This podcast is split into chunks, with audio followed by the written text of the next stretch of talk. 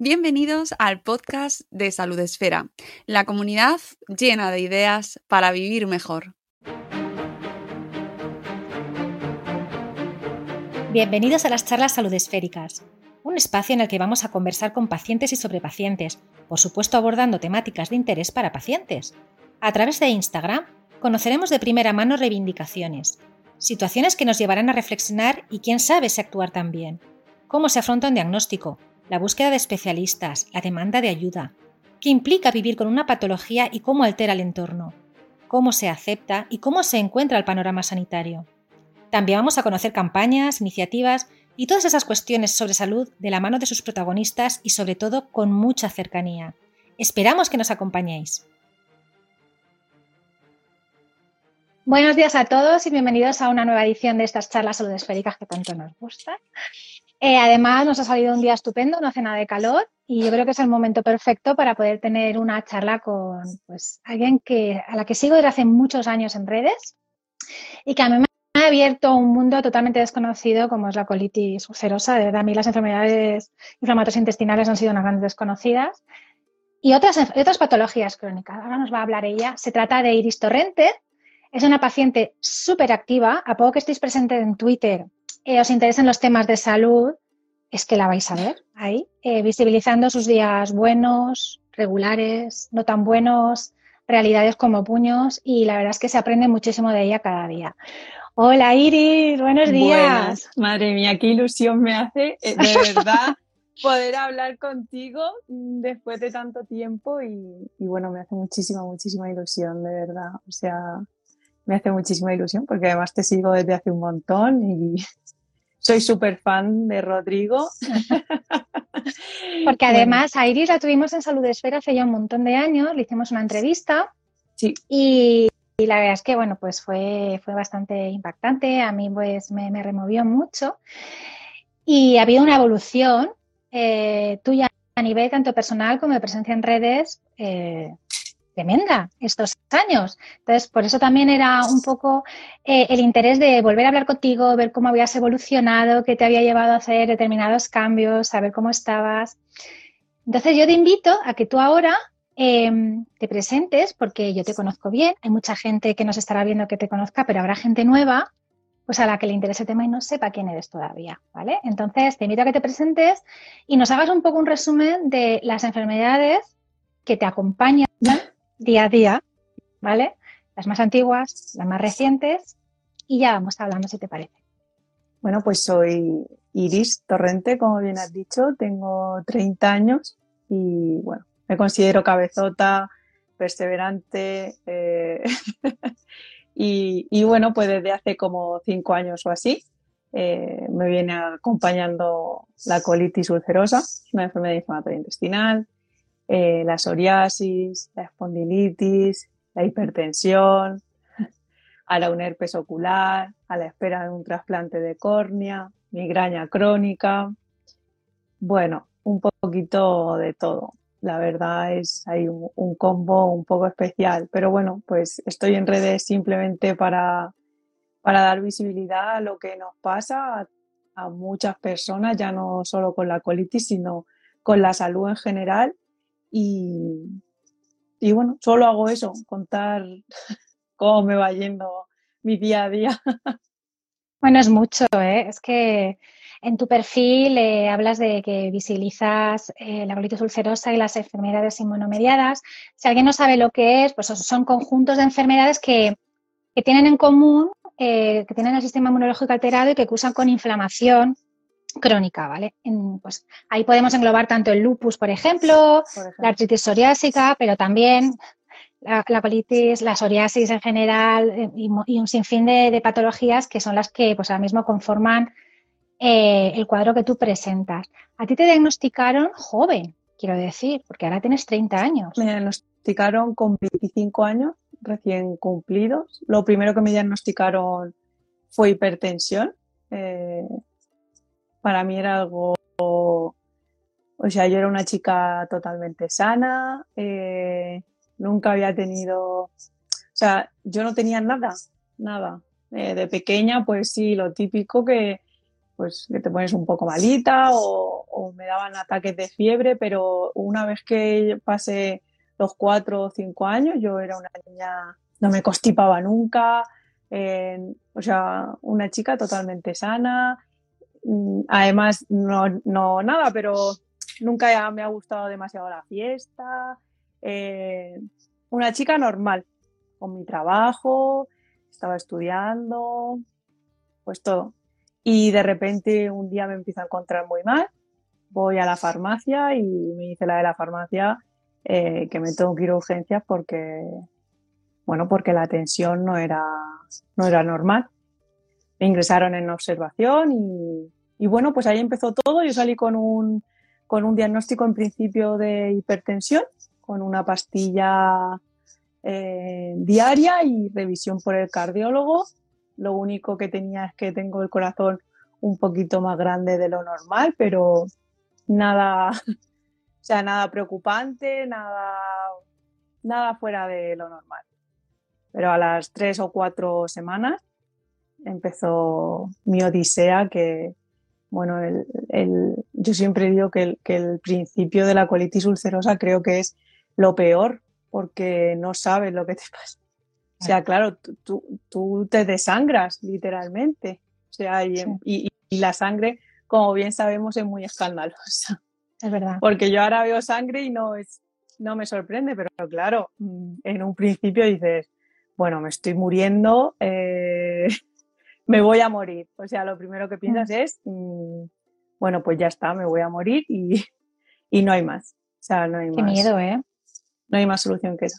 Además, bueno, pues para descartar la colitis ulcerosa, a mí la primera prueba que me hicieron fue eh, la sangre oculta en heces claro. y esa prueba es eh, el cribado del cáncer de colon. Obviamente mi prueba salió positiva. Claro, pero salió positiva en el cribado de cáncer de colon. Entonces, claro, eh, por mucho que el médico te diga, bueno, es una posibilidad entre muchas, eh, pueden ser simples hemorroides, eh, no te preocupes, claro, tú te ves con 25 años, que no estás bien porque yo no sé si a otras pacientes les pasará, pero llega un momento en que tú dices, porque mucha gente dice, ay, es que me duele, no, yo antes decía, ay, me duele la cabeza o me duele la tripa. No, es que no es ese dolor. O sea, tú sabes que algo no, no, no va bien, no va bien y, y, tu cuerpo te está diciendo, oye, eh, aquí hay algo que no va bien.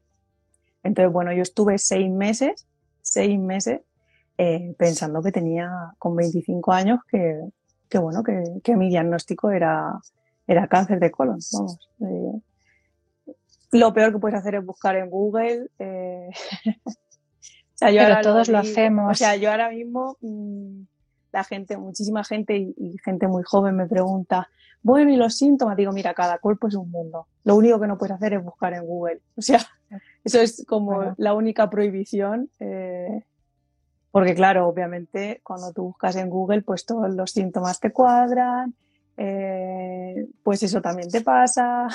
O sea, fueron seis meses mmm, muy complicados, la verdad. ¿Cómo se gestiona todo eso tan joven? ¿Cómo se gestiona ese tiempo de espera hasta que obtienes un, un diagnóstico? Pues la verdad es que no te sabría decir. Porque yo pasé seis meses, eh, ahora lo pienso y digo, madre mía, fueron seis meses. Seis meses entre unas navidades, eh, o sea, pasaron muchas cosas. Tu vida sigue, en realidad. Yo seguía trabajando, eh, seguía intentando estudiar, eh, pero a, además de todo eso, yo iba a urgencias mmm, cuatro o cinco veces por semana pero porque me desangraba, literalmente. O sea, literalmente me desangraba. Entonces era, eh, es que tengo que ir a urgencias. Y en urgencias era, bueno, es que estás a la espera de una colonoscopia. Bueno, es que estás a la espera de una colonoscopia. Bueno, no te preocupes, seguro que va a ser. Lo primero que me decían es, no te preocupes, que seguro que es un hemorroide. Eh, bueno, pues no tienen la analítica muy mal. Bueno, pues entonces es como que el tiempo va pasando y va pasando y ahora me doy cuenta y digo, es que me perdí muchas cosas. O sea, Claro. en mi familia, pues ese año, por ejemplo, tocó, no tocó un premio gordísimo de la lotería Sí, eh, de Navidad, pero, pero cayó un premio y yo decía, es que, mm, o sea, me he perdido cosas muy buenas, porque ese día yo estaba en urgencias que lo único que pensaba es, mm, no quiero morirme. O sea, tengo 25 años Sí. y no quiero morirme. Todo lo demás mm, te da igual. Eh, tú piensas, mira, sea lo que sea, no, no, no quiero morirme. Y entonces ya te empiezas a plantear el pagar. O sea, bueno, pues si no me hacen la colonoscopia, la pago. Y, y ya está. Y, y entonces en- y empiezas a buscar eh, dónde hacerte una colonoscopia. Porque claro, eso no es como hacerte una radiografía. Claro. Tienes Sí, que sí. ir, primero te tienen que hacer todo eso, supone un gasto de dinero mm, importante, la verdad. Mm. Y luego, bueno, yo tuve mucha mala suerte porque en la primera colonoscopia me dieron unos sobres eh, y me sentaron muy mal. Además, yo ya estaba mala y bueno, no me la pudieron hacer. Entonces era como, mm, de verdad no pueden pasarme más. O sea, en ese momento piensan, mira, mm, ya hemos llegado aquí, mm, ya está, no va a pasar.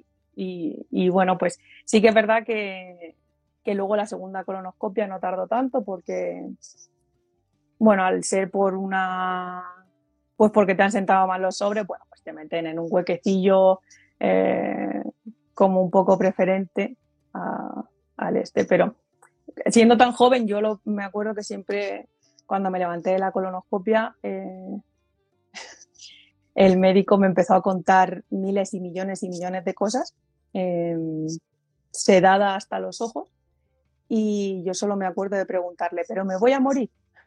Claro. O sea, quiero, o sea, no me interesaba nada, o sea, yo no quería saber nada más, o sea, no me interesaba saber, mm, todo lo que me estaba contando era como, mm, no me interesa absolutamente nada de lo que me estás contando, solo quiero saber si, si me voy a morir. Y entonces me dijo, bueno, no, no te preocupes, tiene tratamiento. Entonces es como, bueno, pues entonces Bueno. ya está. Bueno, pues Claro. ya está. O sea, que venga lo que sea. Un poquito de luz, ¿no? También Sí. dentro de toda esa incertidumbre, aunque sea. Total. Entonces fue como, bueno, pues que venga lo que sea y, y, y ya está. Y aquí estamos. Aunque no es poco, quiero decir, porque ya te confirman ese diagnóstico, pero además de la colitis, bueno, cursas con psoriasis, con espondilitis. Quiero decir que presentas un cuadro eh, de Inmunomediado. exactamente a la hora de convivir con él eh, y siendo tan joven te ha debido de afectar al final el diagnóstico, vale, que ya lo tienes y es, imagino que minimizaría toda esa angustia porque por lo menos tienes un nombre y puedes empezar un tratamiento. Pero ¿cómo te cambia la vida con 25 años a nivel personal, emocional, social, laboral? Porque claro, de repente tu vida, sobre todo lo que tú decías, he pasado de no tener ningún síntoma a encontrarme fatal, pero fatal hasta el punto de que es que no puedo hacer absolutamente nada. Total. A ver, yo siempre digo que lo que, más lo que más te cuesta al principio es aceptarlo. Creo que eso sí que influye mucho la edad, porque, bueno, yo creo, ahora que, soy un poco más mayor, eh, creo que haces otras cosas diferentes. Entonces, a la hora de aceptarlo es totalmente diferente. O sea, yo en un principio era como, bueno, pues vale, eh, me van saliendo cosas, pues ya está, o sea, tengo que ir al médico, eh, me tomo estas pastillas y era como, bueno, pues no me va a afectar mi cabeza mm, o tu cabeza, las cabezas en general, para protegerse, pues piensa, mira, mm, pues no me va a afectar. Yo voy a seguir haciendo mi vida. eh, bueno, de hecho, yo me diagnosticaron en marzo y en julio me fui, en julio con un brote mm, por todo lo alto, me fui a París de viaje, que, que ahora mismo yo lo pienso y digo, que no me arrepiento, pero ahora mismo lo pienso y digo, está A lo mejor loca. ahora no lo haría. A lo mejor ahora no lo Claro. haría, claro. Es eso, claro. e Intentaría que si yo sigo viajando, sigo teniendo Sí, una vida, pero adaptada a.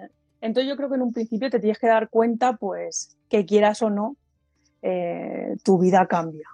Tu vida cambia en todos los sentidos, como tú bien dices. Y ya no solo cambia tu vida, cambia tu alrededor, la vida de tu alrededor. Muchas veces nos olvidamos. Yo ahora estoy intentando darle valor. Bueno, yo cuando te veo a ti creo que el valor del cuidador eh, creo que es muy importante. O sea, nosotros como pacientes eh, nos tenemos que cuidar, nos tenemos que cuidar mucho y mi salud va por encima de, obviamente cualquier cosa eh, que me rodee. Pero obviamente si no cuido la salud de mi alrededor, mm, la salud del alrededor es muy importante. No hablo, hablo de, tu alrededor en general, ¿eh? Amigos, familia, eh, pareja, lo que sea. Si no cuidas esa, ese, ese entorno es muy complicado porque al final mm, es tu entorno el que, el que te aguanta, el que te sufre, el que, porque tú ya lo sufres. yo siempre digo, yo lo sufro en primera persona. Si me salen las pupas eh, de la psoriasis, pues yo lo sufro y a quien le duelen es a mí y quien no se puede duchar por el dolor soy yo. Y claro, pero tu alrededor o si haces planes o eso también hay que cuidar ese, ese punto muy importante de cuidar. Y a veces se nos olvida que vivimos rodeados de gente importante esto que estás diciendo, porque también has apuntado antes que la vida sigue después del diagnóstico. La vida no se para, no separa tu vida ni separa la del entorno en el que te encuentras, la de tu alrededor. Y esto que comentas es eh, importantísimo para poder ya no tener una vida normal o como la que tenías, sino adaptar la vida que viene a esas nuevas circunstancias, ¿no? Dentro de, la, pues, de tus posibilidades, evidentemente que puedes vivir una vida perfectamente plena, Total. con tus momentos, tus altibajos, tus dificultades, por supuesto. Eh, tienes una enfermedad crónica y eso no se olvida nunca. Total. Pero es muy importante esto que estás apuntando y es, y es cierto que no se le da el valor eh, que se debería. El que los cuidadores cuiden a, los, las personas que están enfermas, pero al mismo tiempo eh, que se establezca esa relación de cuidado mutuo, ¿no? Total. Que, a mí me parece que es fundamental. de pronto abres un blog, ¿no? O sea, en 2019, que un blog que además ha mutado un poquito, ha cambiado. Ha mutado, ha mutado. Eh, ¿Qué te lleva? ¿Qué te lleva a pues, un blog personal? Pues mira, me llevó eh, realmente el diagnóstico. Yo eh, ahora siempre digo que tengo muchísima suerte porque mi médico digestivo es quien me siga en redes lo sabe, o sea, mi médico digestivo. Lo queremos todos. todos queremos a Gabriel. todos lo queremos, eh es verdad que mi médico digestivo ahora mismo es, bueno, yo, siempre digo el resumen de que yo sigo teniendo mi colon en su sitio eh, única y exclusivamente por él. Pero yo tuve mucha mala suerte al principio eh, y bueno, la, primero, la primera médico que me vio de digestivo eh, ni siquiera me dijo que era una enfermedad crónica.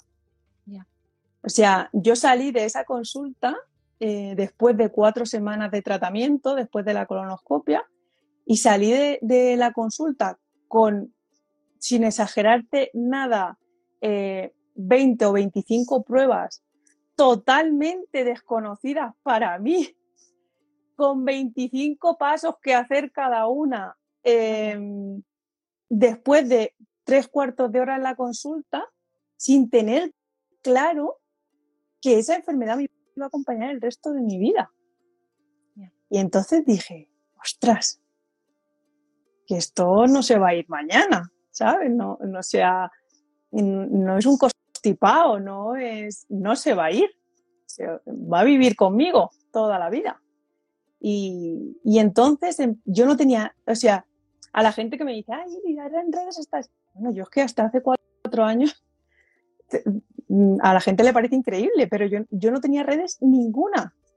No tenía Twitter, no tenía, o sea, porque en mi círculo no se lleva, en mi círculo físico, bueno, ahora tengo como otro círculo.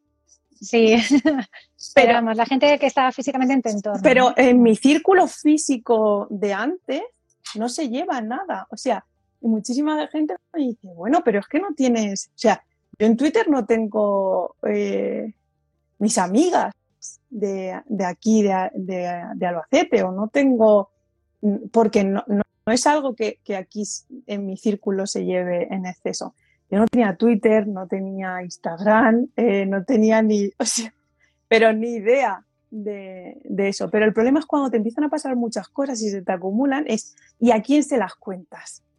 ¿Cómo las cuentas? Claro.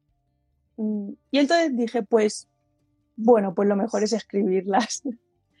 Entonces empecé a escribirlas eh, sin más, sin ninguna eh, pretensión ni, nada por el estilo. Yo mm, solo quería saber qué me pasaba. Eh, bueno, soy una chica muy cabezona y, me gusta saber mucho lo que mis médicos y, todos en general dicen, es que es increíble, te das cuenta, te das cuenta de lo que te pasa mucho antes de, que te vaya de que te vaya a pasar. Entonces dije, bueno, es que necesito, necesito contarlo y expresarlo porque seguro que hay gente que, que le pasa igual que, y que no lo sabe lo que es. Entonces, por eso empecé a escribir el blog. Y bueno, como bien dices, ha mutado. Ha mutado, sí. Ha mutado. A mí había una cosa que, bueno, en el primer, el, blog original había una frase que me cantaba que era, mm, eh, ¿cómo era? Que eras tú en modo aleatorio, algo así, no recuerdo exactamente cómo era la frase. mi modo, tu modo aleatorio. que venía un poco a decir, hoy estoy así, mañana, bueno, pero así voy, ¿no? Voy hacia adelante. Y a mí es una cosa que me, que, me gusta mucho, ¿no? Porque me parece muy significativa, que al final es aceptación, ¿no? me quiero y soy yo con todo esto hoy, mañana y pasado, ¿no? Y la verdad es que es una declaración de intenciones. Tú dices que empezaste sin saber, pero fíjate el camino que has recorrido en estos años. Empiezas con una cuenta tú sola, de repente, y no solo consigues, por un lado, em, soltar, porque al final nos, sigue, nos sirve mucho de desahogo a las personas escribir en redes, sino que empiezas a hacer una red de pacientes y de profesionales y gente ajena a este mundo, simplemente le interesa tu contenido, pero no solo eso, sino que vas formándote, vas aprendiendo. Eh, eres una paciente activa, pero de las que siguen están atentas y están pendientes y de las que se aprende muchísimo, insisto, porque además tu patología, que es una patología muy invisible, es una discapacidad invisible, son las más maltratadas, de las que menos se hablan y las más tabú por todo lo que implica. Total. No es fácil. No encuentras gente que hable de estos temas en redes. Las experiencias de David es otra de las cuentas eh, a las que podemos acudir pues, para, interesarnos, pero realmente cuando te vas a buscar no hay tantas, porque es, a mí me parece complicado, siendo determinados temas, ¿no? Abrirse como sabéis vosotros en canal, pero lo contáis tan bien, o sea, hay que, que te metas en tu timeline, vas viéndolo, vas viendo tu evolución y, a mí me gustan tus días buenos, tus días regulares. Vamos a hablar de, la humanización en salud, porque es otra cosa que tú denuncias en tus redes y yo creo que han servido precisamente para que te invitaran hace unos días a que dieras una charla en la Universidad de La Rioja, si no me equivoco, ¿no? Sí, en la En una mesa redonda sobre humanización. Cuéntanos qué tal fue la experiencia eh, de hablar ahí, oye, soy paciente crónico, una enfermedad poco frecuente y vengo a hablar sobre humanización en salud. Bueno, yo en realidad ahí me di cuenta, bueno, la experiencia fue increíble totalmente. Eh, eh, yo terminé la, la, ponencia en el café y solo podía pensar, de verdad no tenéis ni idea de lo que en salud se refiere de Madrid para abajo. de verdad, es tanto el cambio, decía, a ver, Iris, vives a, 400 kilómetros, o sea, 500 como mucho.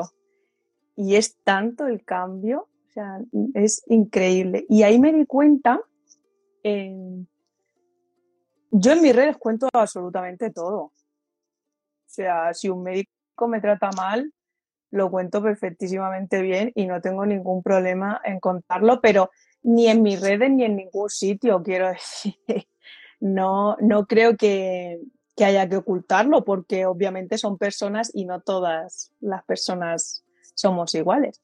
Pero es cierto que en la charla me llamó muchísimo la atención, bueno, era una mesa redonda, eh, y es cierto que me di cuenta que en las primeras intervenciones se atacaba demasiado al, sanitario en general, al sistema de salud.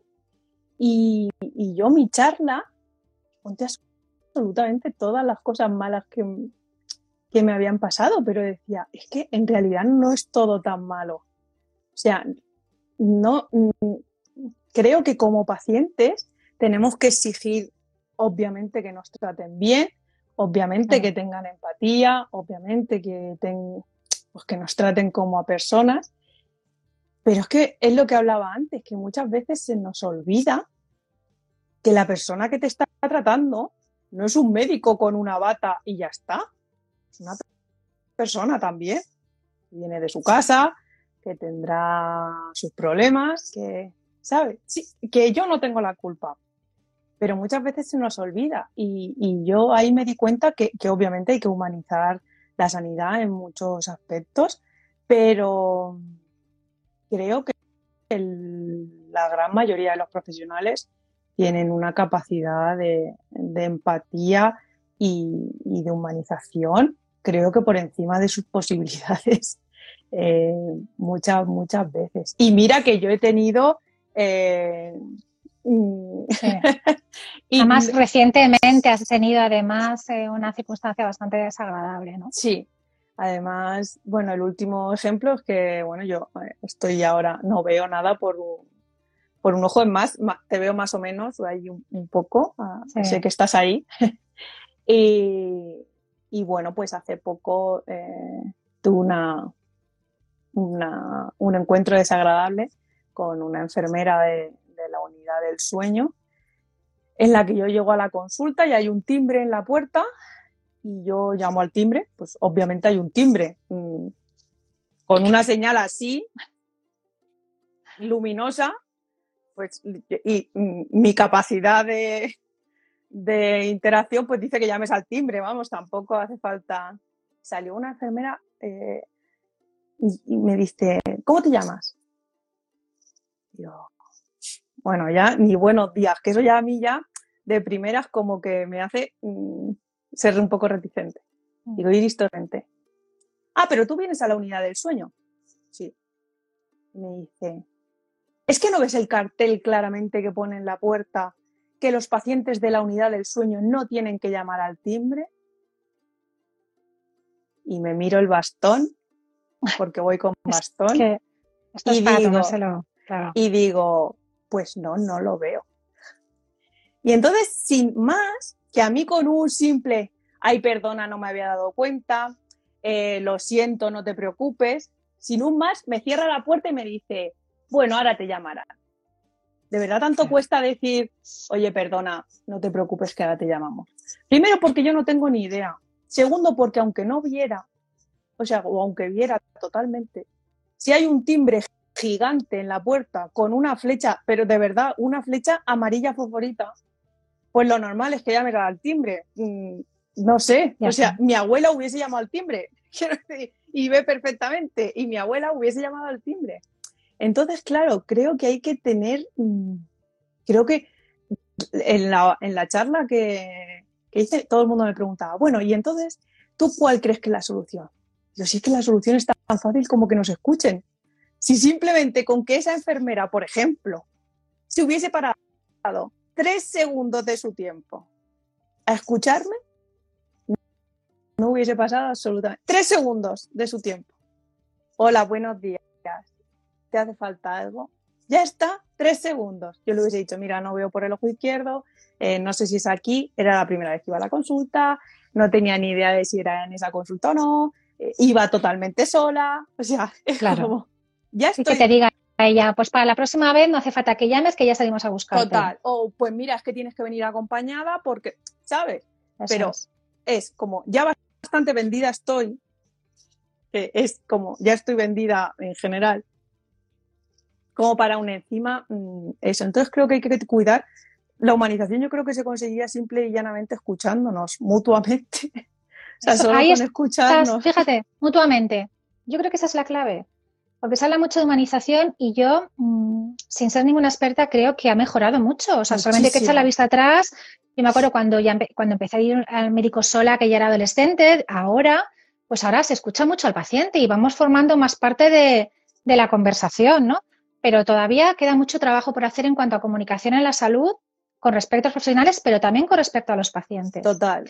Porque muchas veces venimos con nuestros problemas, insisto, al final ni el médico tiene la culpa, ni nosotros tenemos la culpa de las circunstancias personales que hacen que el médico tenga un mal día. El, que, el médico, el sanitario, eh, quien sea, el profesional sanitario.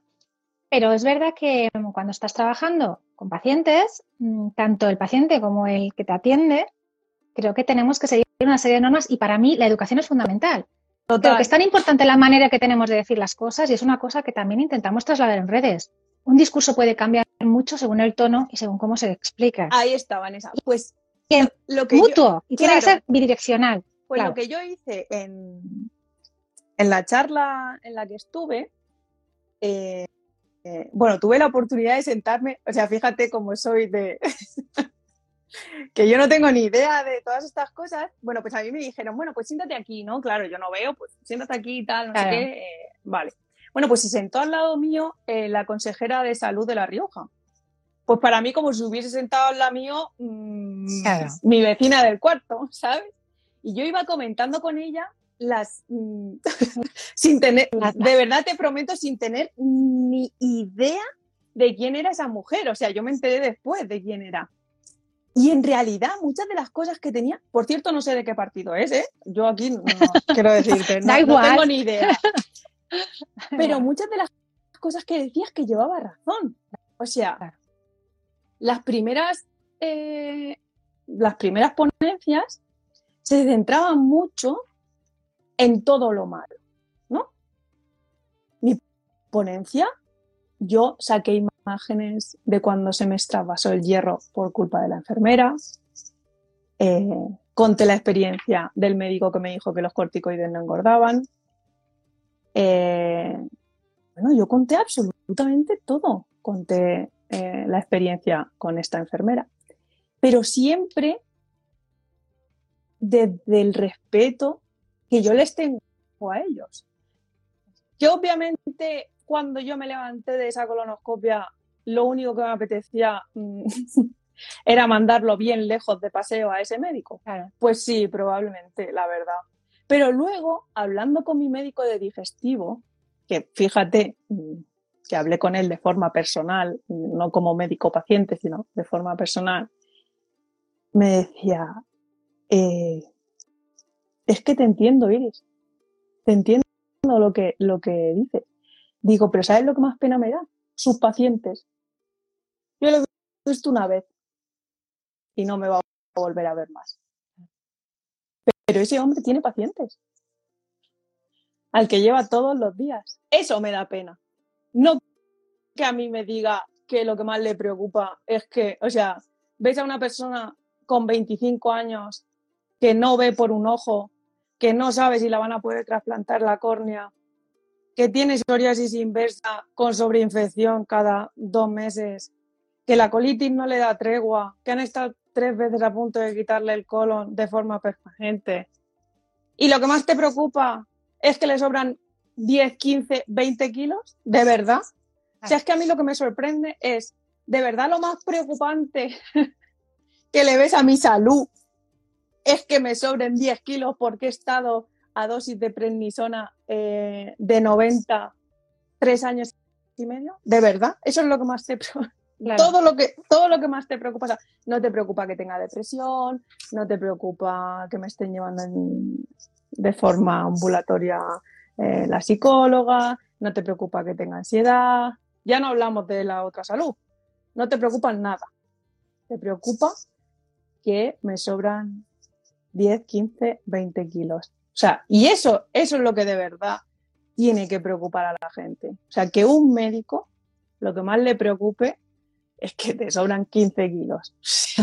Aquí decía Mares, el estigma de peso ahí a tope. Bueno, y totalmente descontextualizado porque la ansiedad, la depresión, los fármacos, la prednisona, todo afecta, todo influye. Bueno, es que hasta el tal punto yo antes de grabar el vídeo, que bueno, que en Twitter, no sé si lo vieron como 150.000 personas, bueno, fue una locura.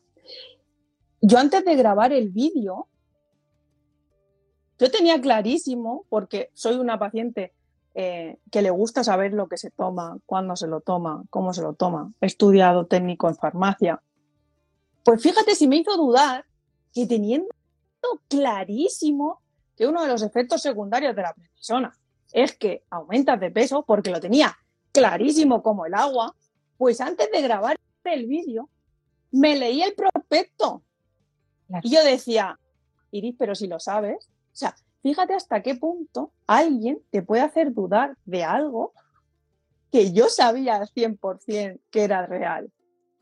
Entonces, eso si no lo sabes gestionar, mm, pues es muy peligroso. es porque es el rol del profesional sanitario que se ha heredado durante años, que al final es el que tiene la información, está claro. Pero el paciente, que es el que sufre, también tiene algo que decir.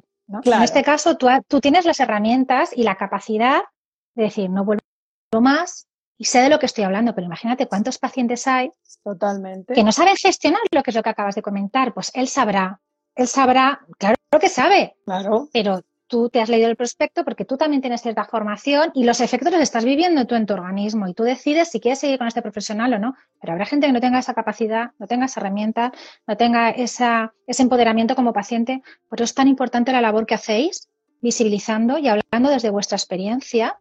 Y esos son otros motivos por el cual colaboras con FF Paciente también, que eso ha sido una suerte de vida para todos los que seguimos el movimiento, ¿no? Porque además entras a formar parte de FP Paciente y además eh, estás haciendo un podcast junto con Oscar Romeo, ¿no?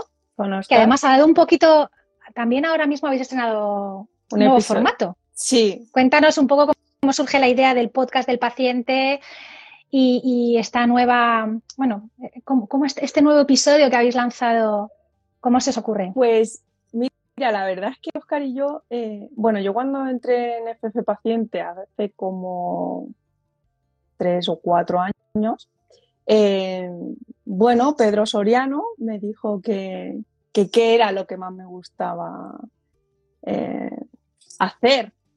Yo le dije, bueno, pues que me encantaba la radio, yo estudié bachillerato y, hacíamos un programa de radio en el bachiller. Y, me encantaba, y me encanta hablar y comunicar y saber. Y, lo peor es que me gusta, lo peor digo porque es que me gusta saber de todas las patologías. soy como una friki de... Entonces, bueno, pues encajaba, bueno, me dijo que encajaba muy bien en el proyecto y, bueno, pues poco a poco eh, me, fui a, me fui adueñando del proyecto y, y, bueno, pues ahora ya lo coordinamos Oscar, Oscar y yo. Y, bueno, en realidad este episodio mm, teníamos previsto hacer otra cosa por el Día Mundial de la Salud, pero bueno, como bien has dicho, pues eh, bueno, él es enfermero también, eh, yo he pasado una temporadilla y una temporadilla irregular y, no pudimos grabar el episodio, pero teníamos como los demás ya montados y eso, entonces era como, bueno, pues tenemos que hacer algo eh, porque, porque necesitamos sacar un episodio bueno, nunca hemos grabado uno juntos, nunca hemos hablado, Oscar y yo somos muy buenos amigos, pero nunca hemos hablado como paciente y como sanitario. Y, bueno, surgió grabar qué nos parecía, las mismas preguntas respondidas desde, desde el punto de vista sanitario y desde el punto de vista paciente y te das cuenta de que, pues eso, de que muchas veces simplemente con escucharnos se arreglarían ¿eh? muchas cosas, de verdad, porque él habla como sanitario y bueno, yo le hago preguntas ahí un poquito comprometidas de, bueno, pues, eh, ¿qué piensas si alguien llega a la consulta con buen aspecto?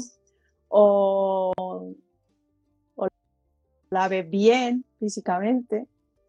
Eh, Eso es un temazo, ¿eh? Es un temazo. Es un temazo. Eh, no, estarás tan, no estarás tan, mala. Efectivamente. no sé si era Yolanda Casares la que decía, a mí lo único que no me duele es la cara. Total, total. O sea, eso es que es una frase. Claro, yo es lo que es lo que veníamos diciendo antes, tu vida sigue.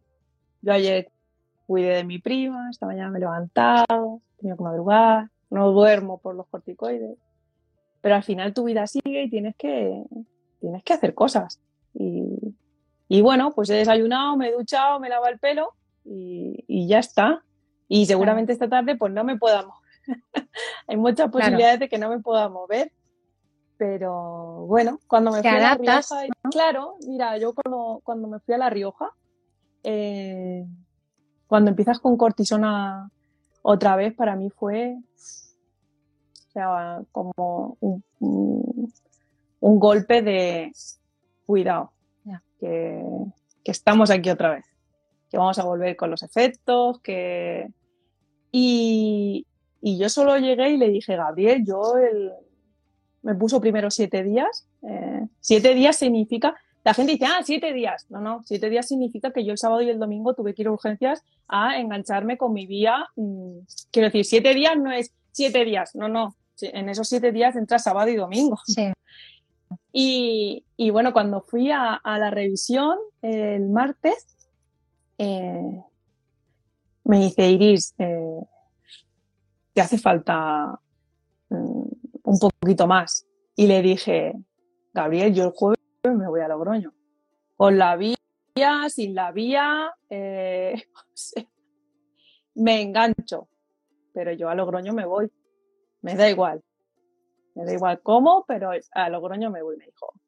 Bueno, pero sabes que antes de irte te tiene. No, pues yo me fui a Logroño a las 2 y a las ocho y cuarto estaba en el hospital de día poniéndome la cortisona en vena. Y era, Claro. mm, como sea, me voy a ir. Y, y ya está, o sea, no pasa nada. Irme, me voy. Entonces creo que eso es algo que tenemos que tener muy claro, que, tu vida sigue y, y ya está. Es una cosa que, que a mí me gusta mucho de ti, ¿no? Porque además has encontrado en el tema de, de la divulgación, como paciente, un punto en el que anclarte, ¿no? O sea, es- eso, eso que te va moviendo a ti cada día, ese, bueno, pues e- ese anclaje que, que- que te, que te motiva, porque todos necesitamos algo que nos saque del, del cansancio, del dolor, que es muy fácil decirlo, porque cada uno tenemos unas circunstancias personales, Total. un entorno, habrá gente que tenga pues más apoyos, habrá gente que no pueda, pues por, porque así es la vida y ya está.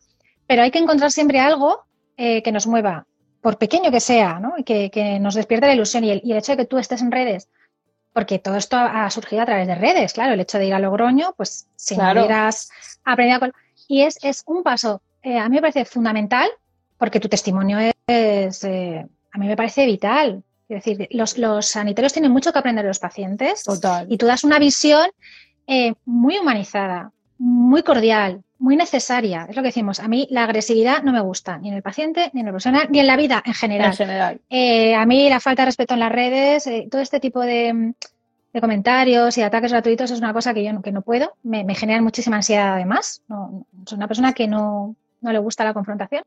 Y por eso me parece mm, tan bonito lo que estás contando. ¿no? Yo me fui, tuve que hacerme mi tratamiento, pero yo con todo y con eso, porque a mí esto me mueve, ¿no? O sea, me da. Y además, con un componente que tú lo has, lo has comentado un poco de soslayo, el tema de la depresión, la salud mental, que no hemos hablado de, de ello, pero tú también eres una paciente que has visto resentida tu salud mental Mucho. y te pones, eh, pides ayuda y no tienes problema en visibilizarlo, porque este es otro de los estigmas que tenemos hoy socialmente, que no se habla de ello. Y es importante normalizarlo. Y sabes, una de las cosas eh, que yo me he dado cuenta de la salud mental últimamente es que aparte de que se hable más, porque obviamente se habla más, eh, creo que hay que darle el valor que tiene. No todo, todo el mundo tiene depresión, no todo el mundo tiene ansiedad. Ahora se utiliza muy a la ligera eh, eh, el poner etiquetas como, ay, es que tengo ansiedad, o ay, es que... No. Tener depresión, yo siempre digo que tengo depresión, siempre digo no, porque estoy diagnosticada de depresión severa, pero eso no quiere decir que no me ría, que no viaje, que no baile, eh, que no me lo pase bien o que eh, no salga a la calle. Eso quiere decir que hay momentos en los que no quiero ni verme la cara Ahí está. pero hay momentos en los que yo me río muchísimo, en los que yo disfruto con mis, con mis sobrinos o con mis primos pequeños eh, y disfruto de, o voy a la bolera como el otro día y disfruto, pero hay momentos en los que no puedo ir a sitios o me da muchísima ansiedad. Entonces creo que hay que visibilizar mucho eh, el pedir ayuda cuando la necesites, creo que es importantísimo, pero darle de verdad la importancia que tiene la salud mental. O sea, hay que cuidarla, pero hay que cuidarla de verdad. No hay que cuidarla de, ay, es que me encuentro un poco mal. No, si te encuentras un poco mal, no tienes depresión. No te preocupes, que no, que no tienes depresión. Triste no es tener depresión. es que y las redes sociales en ese sentido. Claro.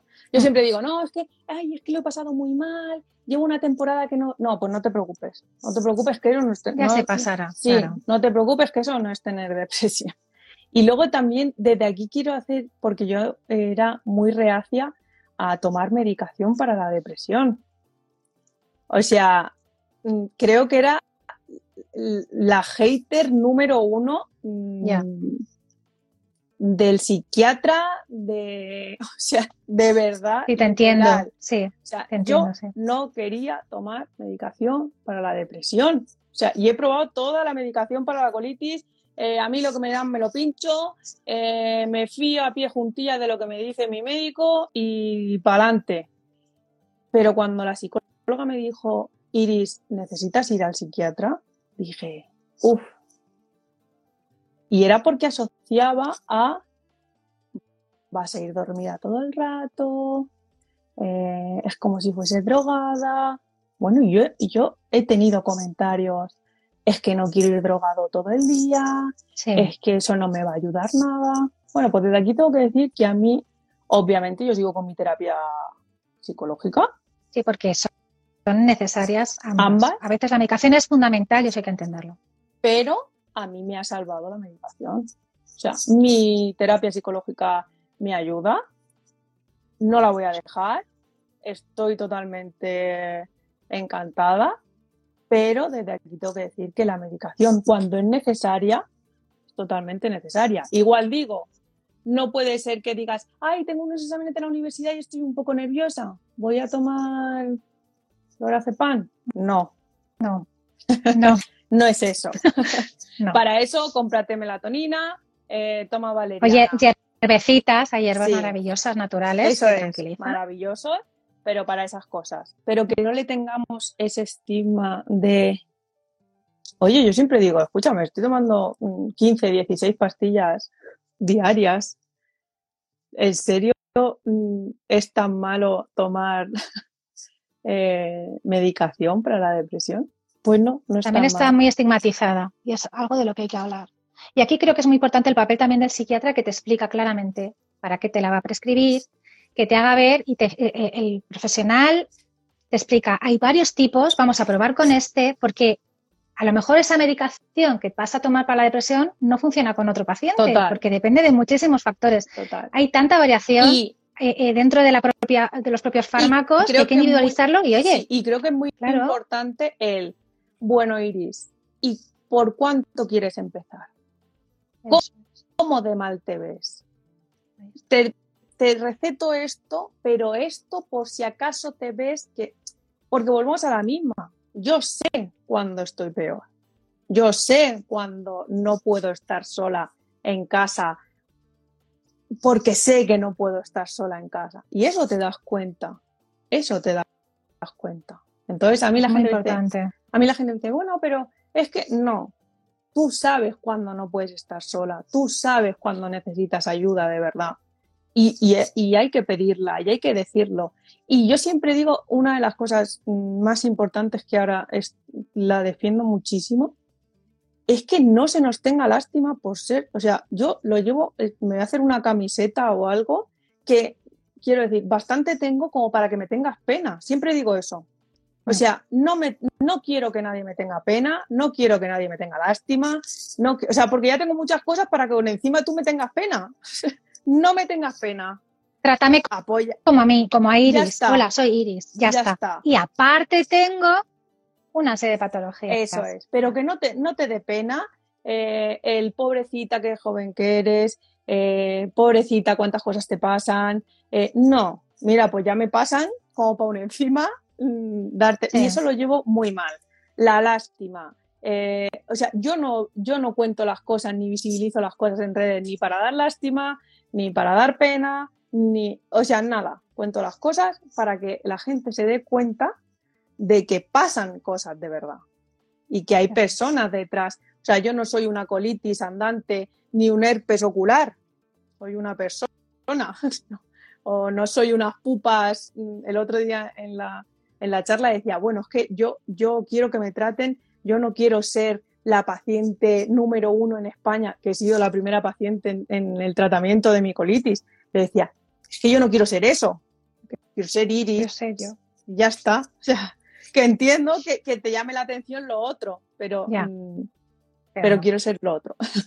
Decía Marta que ella en su doble perfil como paciente y como profesional te admira mucho. Muchas por, bueno, es que los, comentarios no los veo.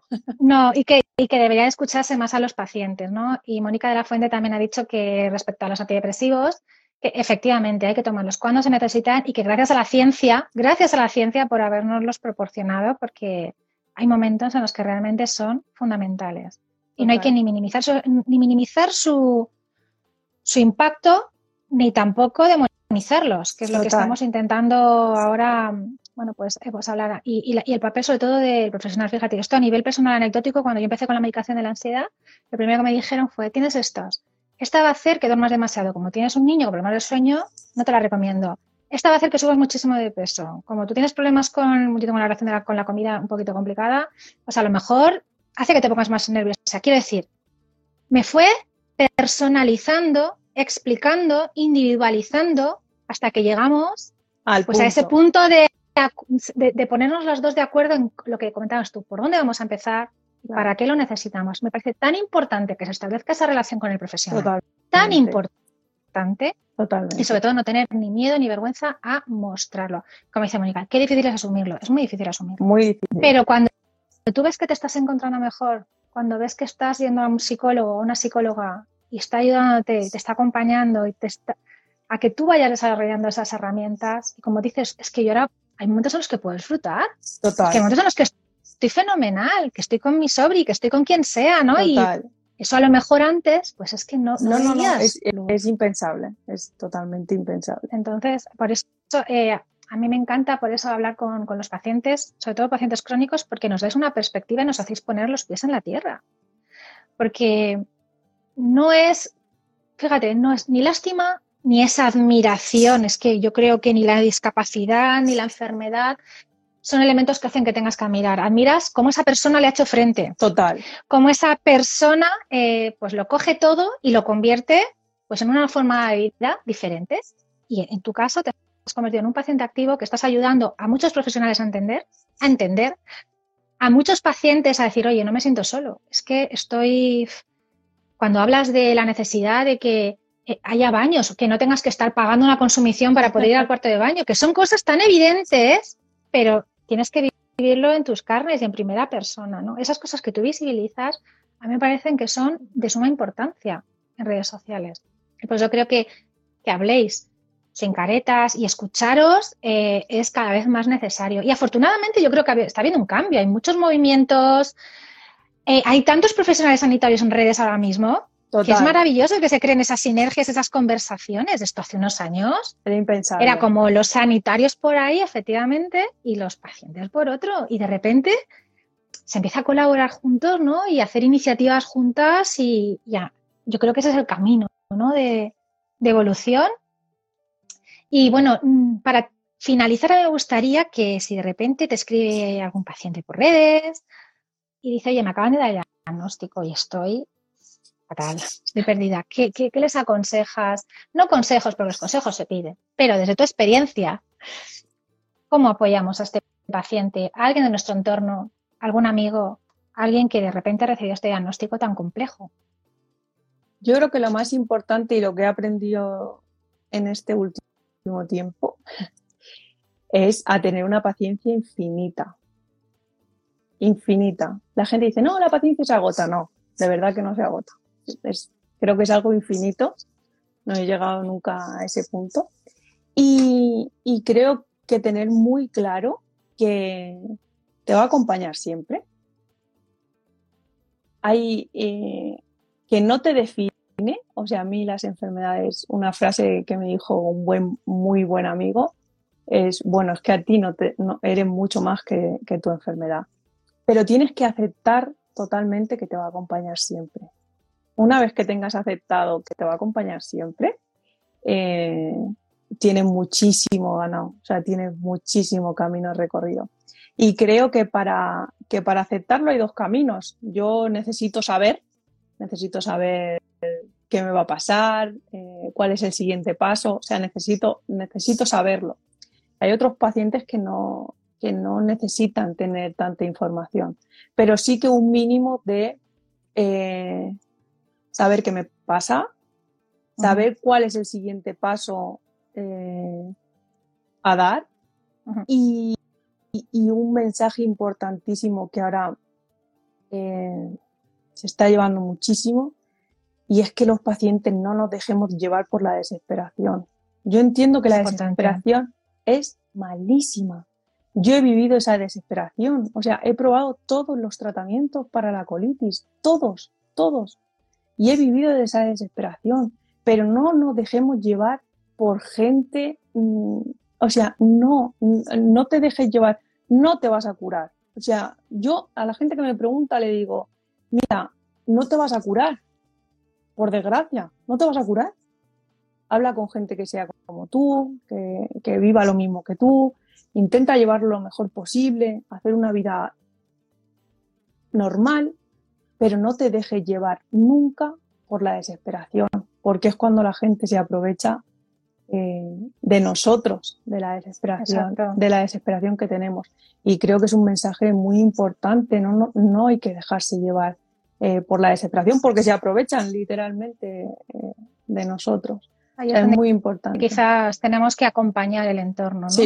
Ya por último pregunta, Mónica, también, ¿qué es lo que más te ha ayudado a ti a lo largo de todo este tiempo desde tu entorno? Bueno, yo creo que, que, explicarlo, compartir lo que te pasa con tu entorno. Yo en un, principio, en un principio era muy reacia a, compartir en exceso. Eh, yo el entorno hablo en general.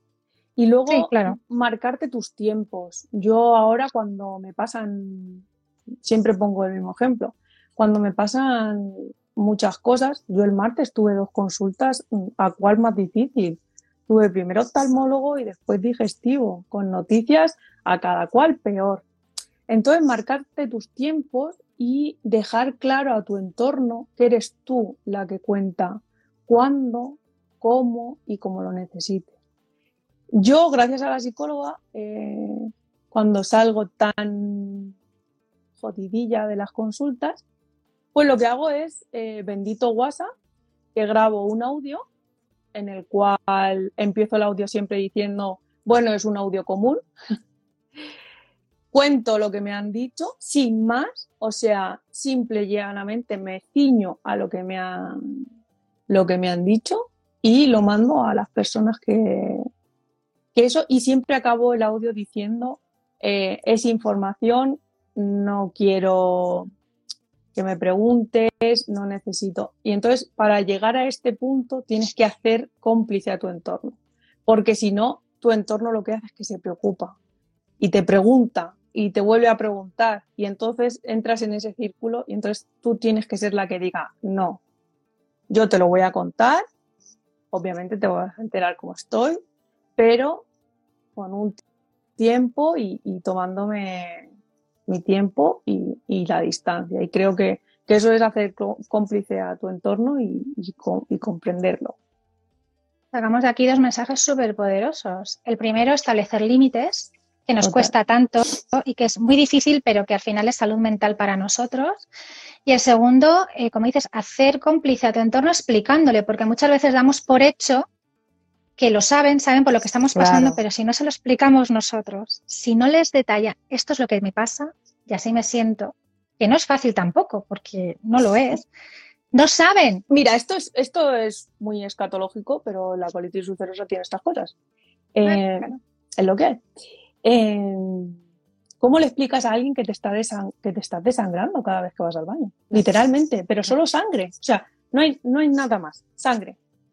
No hay forma explicarlo. Claro. O lo ves o yo no te lo puedo explicar. Claro. Cuando tu entorno lo ve, cuando la persona que comparte contigo tu día a día o las personas lo ven, O sea, ese momento fue como, mm, claro, tú me lo habías contado.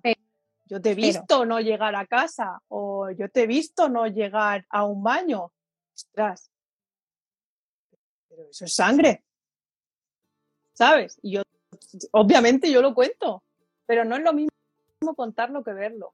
Y entonces hay que hacerlos partícipes de todo. Yo tengo pupas en eh, de la psoriasis, pues las tienes que ver. Hay que verlas. Si no las ves, no sabes que las tengo. No eres adivino. El resto no es adivino. Y no nos pueden ayudar, ni nos pueden acompañar. Eso es. Iris, eh, de verdad, yo estaría aquí contigo otra hora, me haría una infusión, pero señor Instagram, pues ya sabemos que, bueno, pues eh, tiene estas cositas. Ha sido un placer, hemos aprendido muchísimo, yo me llevo un montón de mensajes poderosos, fundamentales, imprescindibles. Como cuidadora, como paciente, no con unas patologías como las tuyas, pero al fin y al cabo como paciente también. Y creo que eh, las personas que te escuchen, las personas que, lo, que, te vean, pues oye, se van a quedar con, esta información que a mí me parece, de verdad, y ya te lo he dicho un montón de veces y te lo voy a seguir diciendo, tan necesarias. Y que gente como tú, de verdad, em, evolucione de esta manera y acompañe a otros pacientes en este camino, a mí me parece maravilloso, de verdad.